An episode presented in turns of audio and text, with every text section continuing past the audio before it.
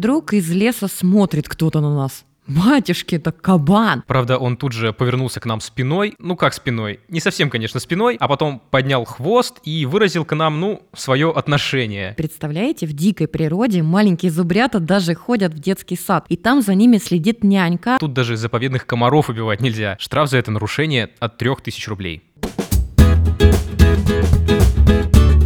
Привет, это подкаст «Путь дорога» о путешествиях по Подмосковью. Я Герман Иванов. Я Лена Твердая. Мы с Германом считаем, что путешествие – это самое лучшее, что может с нами случиться. А недавно стали много путешествовать по Подмосковью, потому что это самый подходящий вариант для коротких поездок, и обычно они получаются очень яркими и эмоциональными. Каждую неделю мы ездим по разным городам Подмосковья и смотрим там все самое интересное, а потом уже делимся своими впечатлениями. Мы рассказываем, как добраться, куда зайти, что посмотреть и так далее. А идеи для поездок мы берем на портал портале о туризме в Подмосковье «Путь дорога» travel.riama.ru. Наш подкаст выходит каждую неделю на всех подкастерских платформах. А вы, пожалуйста, ставьте нам лайки, комментируйте и пишите, что вам понравилось, а что, может быть, нет. Еще рекомендуйте нас своим друзьям и знакомым, и если вам интересен наш подкаст, подписывайтесь на него.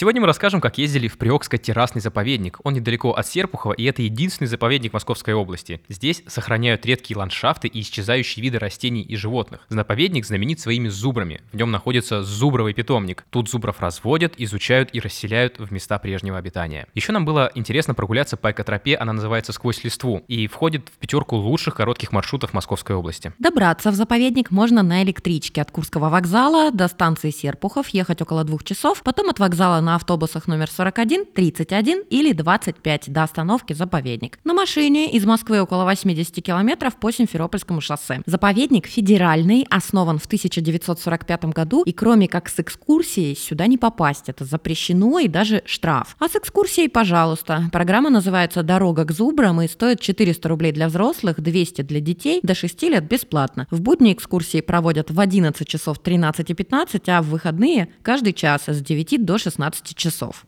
Экскурсия «Дорога к зубрам» начинается от центральной усадьбы заповедника, и здесь всех встречает зубр Мугли. Да, именно Муугли, почти как Маугли, только с первой буквой У. К нему можно подойти, сфотографироваться, и он совершенно безобидный и всех к себе подпускает. ну просто потому, что это памятник, скульптура. А настоящий Муугли тоже здесь живет, в питомнике, но с ним нам обещали, что мы познакомимся попозже. А обещала Ольга Калинина, специалист отдела экологического просвещения заповедника. Она была нашим экскурсоводом. С Ольгой мы пошли по той самой дороге к зубрам. Но первые животные, которых мы увидели на тропе, были совсем не зубры. Ну вот мы чуть не наступили на чудесное существо. Это виноградная улитка. И когда от нас маленькие дети уезжают, родители у них спрашивают, что тебе больше всего понравилось в заповеднике? Они говорят, зубр или бизон? Они говорят, виноградная улитка. Потому что это существо, которое можно взять в руки, потрогать, посмотреть. Она на вас посмотрит, потому что у нее чудесные глазки на рожках. Дети, говорите? Я вам так скажу. Меня тоже впечатлила виноградная улитка. Ну, не то чтобы я никогда улиток не видела, но тут меня Герман уговорил взять ее в руки. О, я не знаю, как я согласилась. Я впервые в жизни держала на руке улитку. Странное ощущение. Сначала неприятно было нам обеим. А потом улитка осмелела, рожки выставила, на рожках у нее глазки и пялится на меня. Я так растрогалась, думаю, ну надо же, доверяет мне. Поползла с пальца на палец такая слизкая. В общем, мы решили смотреть под ноги внимательно, чтобы не повредить моих новых подружек, а их много выползло, потому что погода в тот день была дождливой. Да, я тоже, конечно, подержал в руках улитку. Не мог же я просто заставить Лену и не взять ее самому. Смотри, как я делаю, это легко. Вот примерно так это было, и я согласилась. Да, видела бы ты еще свое лицо просто. О, я видела, видела потом на фотографиях. Подержал я, значит, тоже улитку, и потом, конечно, пришлось руки вытирать и траву. Но дело в том, что тут ее рвать нельзя, просто пришлось поводить рукой по траве. Здесь вообще лучше ничего не трогать. Тут изучают природу в первозданном виде без вмешательства человека. До зубрового питомника идти 500 метров. Шаг влево или вправо от дороги запрещено. Не все туристы это понимают, хотят собирать грибы или ягоды. Но тут даже заповедных комаров убивать нельзя. Штраф за это нарушение от 3000 рублей. У-ля-ля! Тут вообще ничего не трогают. Не убирают упавшие деревья, это тоже нарушит экосистему. На упавшем дереве кто-то поселиться важный может. Например, насекомые, грибы или даже птицы. И такой подход оправдан. Тут все виды сохраняют. Например, бобров и косуль удалось исключить из Красной книги Московской области. Теперь у них все в порядке, не вымирают больше.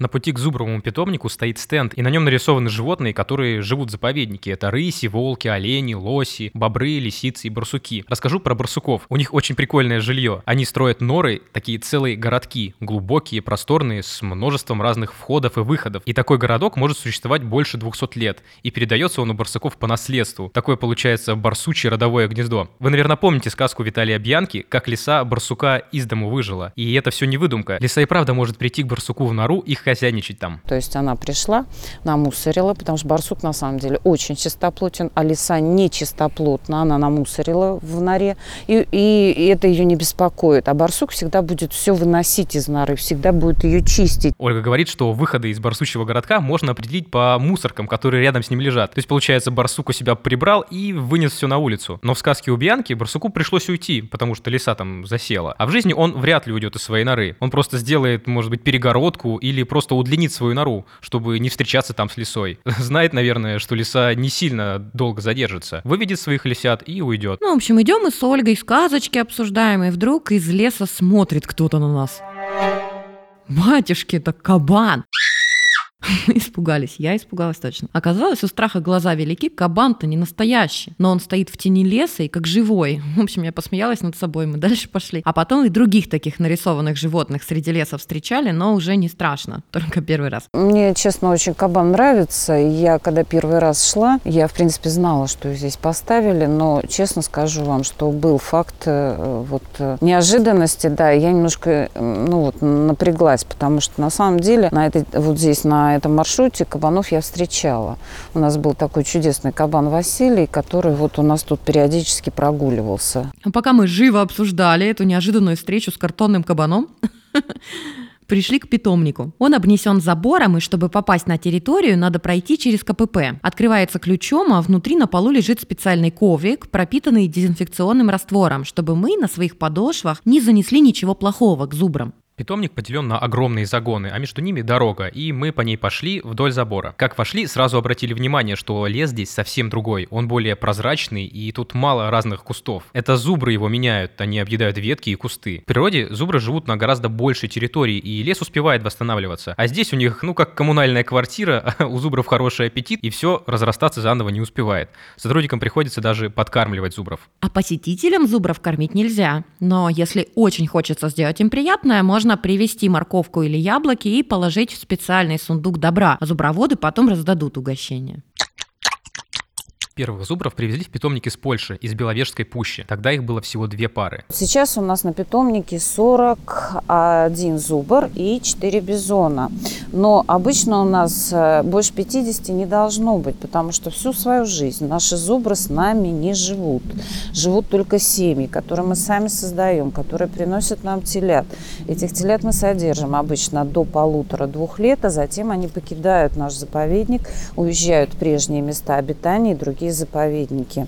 То есть все-таки мы занимаемся разведением и расселением зубров в природу. Один из главных любимчиков Ольги в питомнике – это зубр Мураками. Мы заметили, как он лежал в траве траве в метрах, наверное, в 20 от забора. Тихонько себе что-то жевал. Но нам не удалось его, конечно, как следует разглядеть, он был далековато. Ольга сказала, что он очень красивый и статный, и было бы здорово, если бы он встал, но он нами вообще не интересовался. Мураками 11 лет, он в самом расцвете сил. А кто никогда не видел зубра, я сейчас расскажу, какие они здоровенные ребята. Самцы после 10 лет в высоту в холке могут достигать 2 метров, и в длину 3 метра, они огромные, а весить могут тонну с лишним. У нас э, в, каждой, в каждом загоне а, своя семья. То есть вот один самец, э, у него несколько самок, вот у Мураками у нас четыре самки, у Мучадра у нас три самки. У Мураками у нас очень любвеобильный самец, и ему все время хочется сходить налево. Поэтому наши загоны, они устроены по-особенному. То есть вот чтобы зубр не подходил к этому забору и во время гона не смог его выломать, обязательно стоит вот этот зеленый отбойник, который преграждает путь к забору, потому что зубру очень неудобно с его большим горбом подлезать под под этот отбойник. Но Мураками у нас большой молодец. Что не сделаешь ради красивой женщины. Он у нас нашел такое место на питомнике, где под отбойник мог залазить. Там видно небольшое углубление. Выбивал забор, выходил, проходил э, к соседу. Потом наши зуброводы пытались его выдворить обратно. Поэтому Мураками пришлось все-таки ограничить доступ к э, соседкам. Э, и мы поставили сейчас вот по этому периметру электропастух. К забору он теперь подойти просто не может. Ольга сейчас говорила про отбойник. Это такие железные заграждения, которые похожи на длинные перила вдоль всего загона. Они установлены примерно на уровне головы зубра, так, чтобы он не мог под них подлезть. А электропастух — это проволока под напряжением, и без таких вот серьезных средств безопасности тут просто не обойтись. Дело в том, что когда у зубров наступает пора знакомств, в дикой природе самцы устраивают друг для друга показательные выступления. Они, например, роют землю копытом, рогами, метят территорию, издают разные звуки, купаются в земле.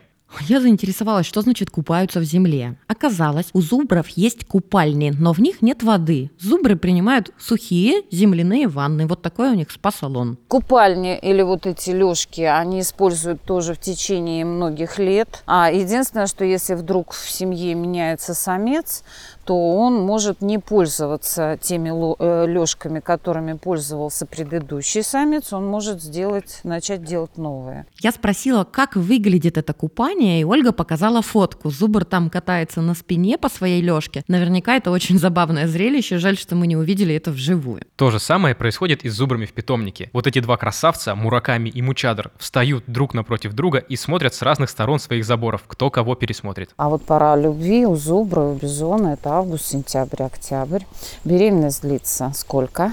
9 месяцев. 9 месяцев. И телята на свет обычно появляются в мае, в июне, в июле. И появляются на свет они очень красивого, рыжеватого цвета, с рожками уже в сантиметр. Теленочек родился, мама его облизала. Через э, полчаса он уже встает, через час уже идет за своей матерью. Первые три недели теленок пьет только молоко, потом начинает есть траву, а через месяц уже обгладывает молодые деревья. И представляете, в дикой природе маленькие зубрята даже ходят в детский сад, и там за ними следит нянька, одна из самок, причем не обязательно это мамаша одного из них, а просто, ну вот самка-нянька. На воле зубры живут большими семьями, где-то до 30 животных. И главное, там выбирают самую сильную и опытную самку. У них оказывается матриархат. А самцы живут своей жизнью где-то сами по себе и совершенно не испытывают каких-то чувств к своим малышам. Хоть зубры и напоминают коров, ну, они с ними родственники, но э, зубры не мычат. Самцы издают звуки, которые больше похожи на рык тигра или льва. А самки и телята как будто хрюкают. Любимая еда зубров – кора молодых деревьев. В основном это ива или осина, но бывают гурманы. Но бывают исключения. К нам 19 лет назад был завезен самец из Финляндии. И звали его Филоу. И видно, в Финляндии, в зоопарке, мы сказали, какое а, дерево у нас в России надо есть. А привезли его в апреле месяце. А в апреле месяце с березы что происходит? Э, сок, да? Э, то есть на самом деле она была мягкая, сочная, и он начал есть березу. Ну, мы думаем, сейчас закончится сок, он перестанет ее есть. Но он жил у нас три года, ел березу.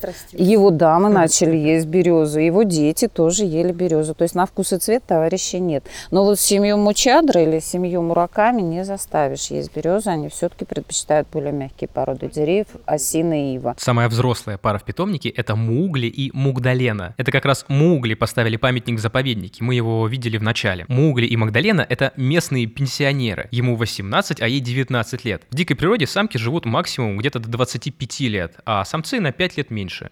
Но в питомнике, конечно, другие условия. При этом зуброводы говорят, что животным всегда лучше в дикой природе. И вот какую историю про детство Мугли нам рассказала Ольга. В 2001 году к нам э, в питомник привезли э, зубрицу для того, чтобы освежить немножко кровь. Привезли к нам, э, ее к нам из Укского питомника, из Рязанской области. Звали эту зубрицу Мишелка. И, к большому сожалению, на питомнике она прожила очень короткий срок. Она, ну, не более трех дней. А что-то произошло на питомнике, это было ночью. То ли дикие собаки, то ли еще какой-то стресс, какая-то стрессовая ситуация.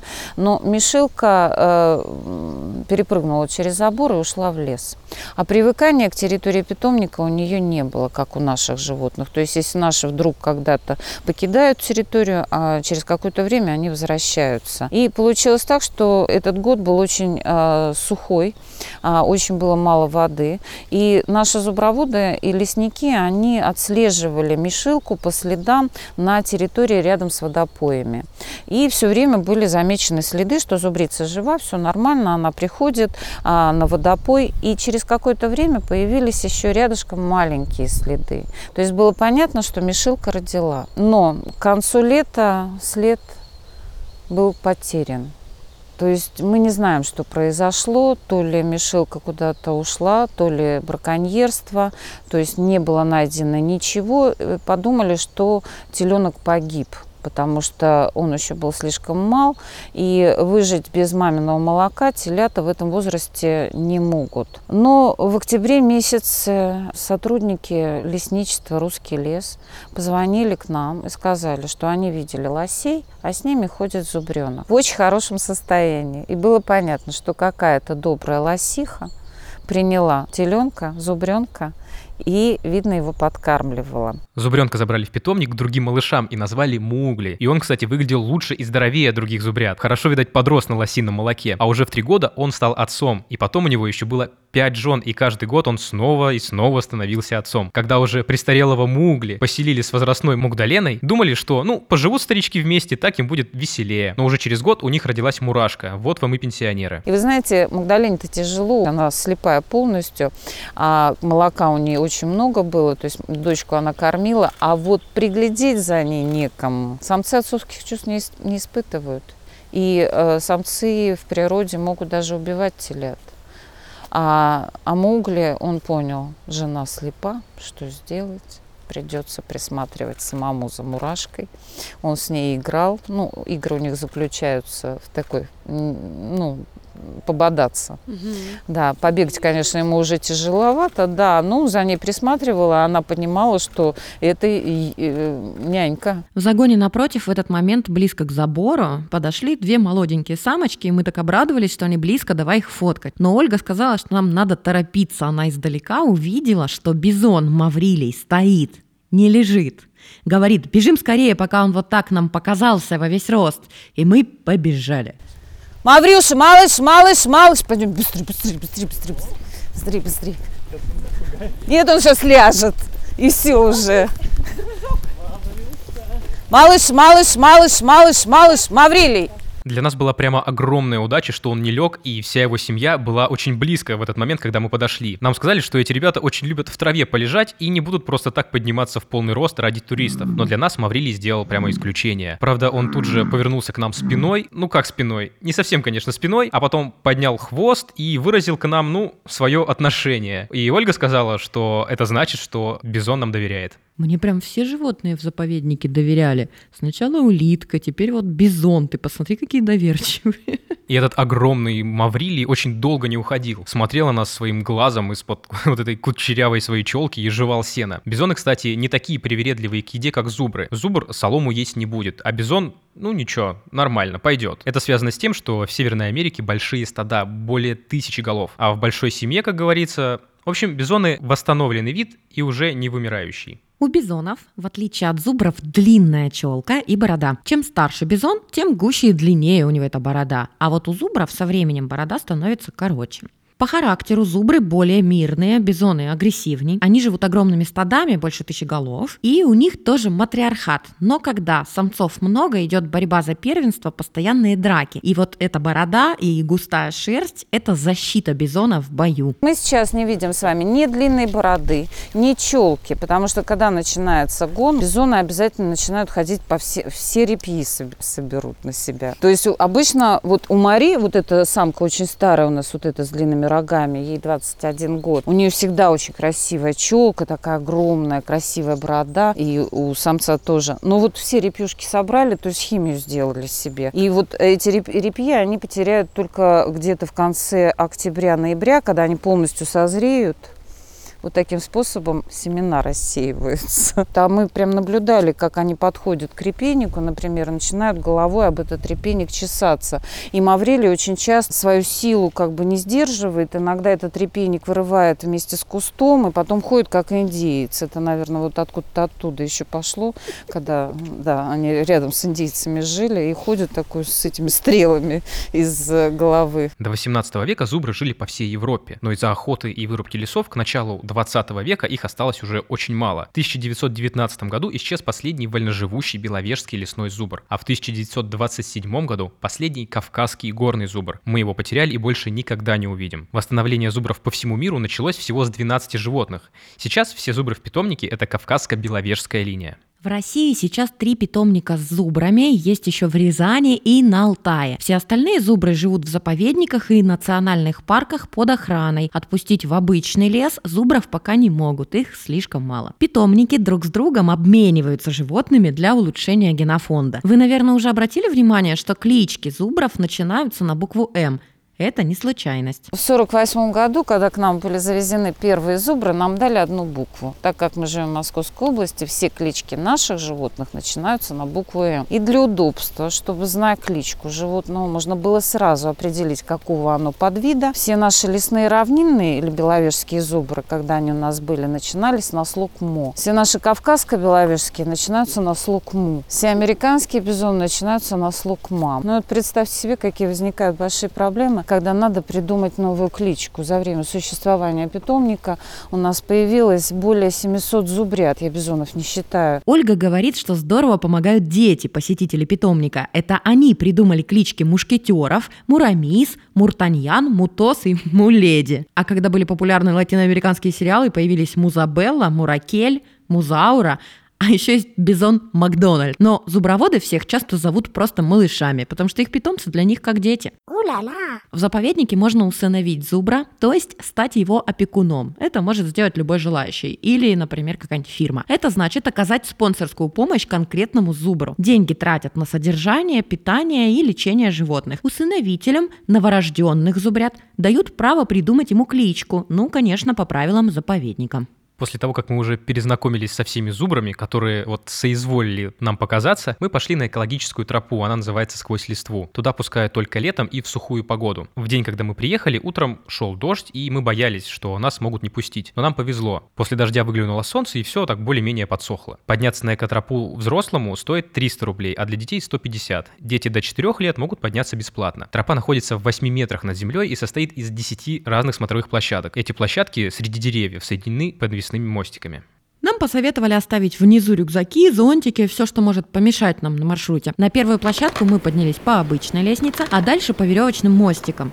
Под ногами дощечки, и между ними внизу видно землю. Я, конечно, понимала, что веревочный мостик будет шататься под ногами. Но все равно, когда сделала первый шаг, не ожидала, что так качнет. Ну, к этому можно быстро адаптироваться, тем более есть веревочные перила, и за них можно держаться. А! Ничего себе! Я никогда по такой штуке не ходила вообще. Помнишь эти видео, где китайцы падают и плачут, и идти дальше не хотят? Ну, правда, там не 8 метров у них, а 508.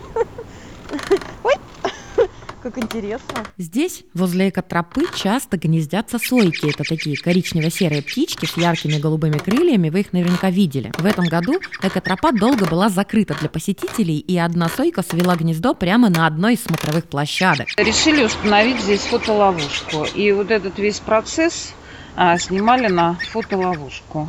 То есть как они вылупились, как они росли и как они в конце концов вылетели из гнезда. Из этих записей смонтировали шестиминутный ролик, и в соцсетях заповедника можно посмотреть, как Сойка воспитывала своих птенцов. Я нашел этот ролик во ВКонтакте. А гнездо, кстати, осталось, и нам его показали. Ольга говорит, что когда птенцы вылетают из гнезда, то они не всегда при этом готовы к самостоятельной жизни. Мама их подкармливает уже на земле. Мы всегда, когда наши посетители приезжают и рассказывают, что вот они там подобрали птенца и вот хотят теперь вот кому-то отдать, мы говорим о том, что на самом деле этого нельзя делать никогда, потому что э, мама знает, где ее э, дитё, и даже если он на земле, она, она его обязательно покормит. А потому кошка? что, ну вот единственный момент, что кошки можно посадить куда-то на какой-нибудь пенечек, то есть повыше, чтобы кошки, собаки его не схватили. Но забирать птенца лучше не надо. То же самое, кстати, с оленями. И еще такая же история с косулятами и зайчатами. Не надо их спасать. Это природа все так придумала. У зайчих, например, такая система. Они своих зайчат рассаживают по разным укромным местам, а сами уходят, чтобы своим взрослым запахом не привлечь к детишкам хищников. Приходят к ним только покормить. И покормить их, кстати, может даже другая зайчиха, которая просто пробегает мимо, представляете?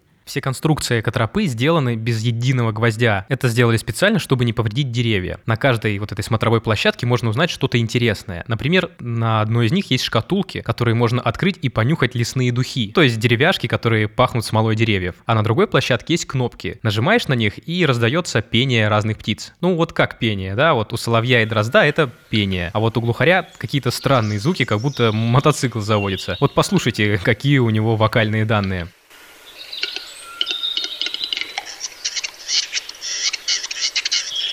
Это называется «глухарь такует». Такое специальное слово. На этой площадке мы зависли. Там так интересно говорят, что есть приложение для смартфонов, что-то вроде птичьего шазама. Оно распознает птицу по пению. Вот надо скачать такую, потому что это же интересно. Включил и узнаешь, что это за птичка там поет или кричит. А там, на смотровой площадке, мы долго на кнопки нажимали. Особому. Пустельга. Как кричит пустельга, ты знаешь? Вообще не представляю. Сейчас узнаем.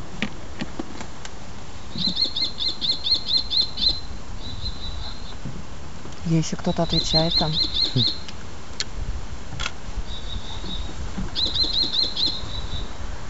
То есть, когда пустельга кричит, все остальные птички прячутся? Я не знаю, ты действительно это, откуда Ну. это берешь? Ну, она же хищная. Вот Ольга кивает, значит, да. Значит, прячется. Хорошо. Когда мы пришли на последнюю смотровую площадку, мы нашли книгу, на ней написано «Войди в волшебный лес». Мы ее открыли, а там вместо страниц зеркало. И ты смотришь в это зеркало и оказываешься вот среди листвы, неба и солнца. Очень красиво получается. И на этой последней площадке у нас получилась очень классная фотка. Нас фотографировали снизу, а мы были наверху. И получилось, как будто мы сидим на дереве в огромном гнезде. И посмотреть эти фотки можно на сайте «Путь дорога». Еще прикольная фотозона есть у входа в заповедник. Там на зеркальной стене изображен зубр. И я долго мучила Германа, чтобы он правильно встал. Я старалась поймать зубра и отражение Германа в объектив так, как будто Герман кормит зубра. Но я криворукая. В общем, у меня получилось, что зубр нюхает ухо Германа. Да, я так старался, а в итоге мне как будто в ухо языком там залазят. Еще одно развлечение в заповеднике – это экологический парк «Дерево-дом». Это такой веревочный парк с препятствиями. Там четыре маршрута. Самый маленький маршрут называется «Путь муравья». Он идет по земле с препятствиями. Есть маршрут «Лесные домики». Вот это полтора метра над землей. Жуки-пауки 4 метра и птицы небесные 6 метров над землей. Мы были бы не мы, если бы мы не рассказали, где поесть. Поесть можно в ярмарочных домиках на территории. Шаурма, бизнес-ланч, горячие напитки предлагают. И тут же можно купить сувениры. Тут есть шкатулки, фотографии, открытки, а еще зонтики и футболки с зубром, логотипом заповедника. Макет заповедника и всех его обитателей можно увидеть здесь же, в Музее природы. Его посещение входит в стоимость экскурсии «Дорога к зубрам». Экскурсия мне понравилась. Ольга все сокрушалась, что Мураками при нас не встал и не показал себя во всей красе, а мне и так впечатлений хватило, знаете. Даже интересно разглядывать зубра вдалеке среди деревьев, как будто он по-настоящему в дикой природе, а ты случайно его встретил. А сейчас я думаю, что стоило бинокль захватить, тогда бы я точно Мураками разглядела. Если вы хотите увидеть больше зубров из более близкого расстояния, то лучше приехать в заповедник пораньше, до обеда. А еще круче приехать зимой, в снегопад. Говорят, зубры ведут себя в снегу как дети, радуются, играют, дерутся. Зимой заповедник работает, закрыты только экотропа и веревочный парк. Так что приезжайте. В заповеднике можно провести целый день, но такие электроведники, вот как мы, решили совместить поездку с посещением Серпухова. Там мы гуляли по историческому центру города, заглянули в историко-художественный музей. Но об этом мы расскажем в следующем выпуске. Слушайте, подкаст «Путь дорога». Не забывайте лайкать, ставить оценки и желательно высокие. Мы будем благодарны. А еще рассказывайте о нас своим друзьям. А чтобы не пропустить новый выпуск, подписывайтесь на подкаст «Путь дорога». Он доступен в Apple Podcasts, Google Подкасты, на Яндекс.Музыке, Кастбоксе, подкасты ВКонтакте и других подкастерских платформах. А если вы, как и мы, хотите путешествовать по Подмосковью, заходите на портал «Путь дорога» travel.riama.ru. Там много полезного и интересного для туристов. Если вы хотите предложить нам идеи будущих поездок, интересные маршруты или обсудить вопросы сотрудничества, пишите нам на почту подкаст собакариама.ру. На этом мы прощаемся. Я Лена Твердая. А я Герман Иванов. Всем пока! Пока.